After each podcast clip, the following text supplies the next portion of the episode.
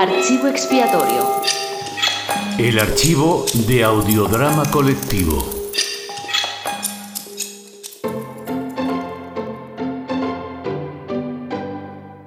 La tortuga Marcelina era muy suya, tan suya que no quería vivir en su caparazón. Decía que dentro de él se sentía prisionera. Un día, desoyendo los consejos de las demás tortugas y las súplicas de Jorge, que era su cuidador y la entrenaba para las carreras de tortugas, Marcelina se desprendió de su caparazón, salió de él y lo envió de una patada al otro lado del cuarto. Adiós, trasto viejo. Dicho y hecho. Sin perder un momento, Marcelina pidió un taxi para el aeropuerto de la ciudad. Allí compró Marcelina un billete para el lugar más lejano que se le ocurrió.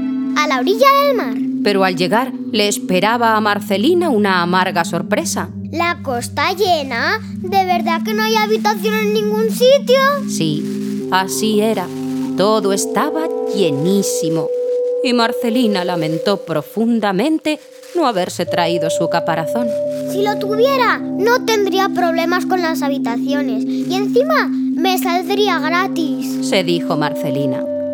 Pero lo más urgente era resguardarse del sol, que la abrasaba, y Marcelina se metió debajo de una piedra. Estuvo allí hasta que se hizo de noche, sin poder evitar, a pesar de todo, que la piel se le secara horriblemente. Lo que ella no sabía es que todavía le quedaba lo peor.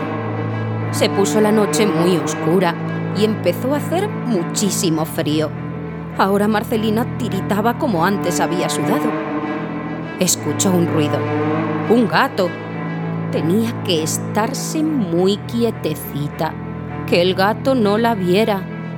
Y a lo mejor había más, si Marcelina hubiera estado en su caparazón. Nunca hay que desesperarse.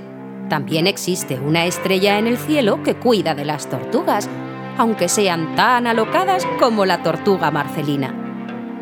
Por la mañana, Marcelina oyó que una voz la llamaba. Era Jorge, su cuidador, que preocupado por ella había ido hasta el mar a buscarla. ¡Jorge!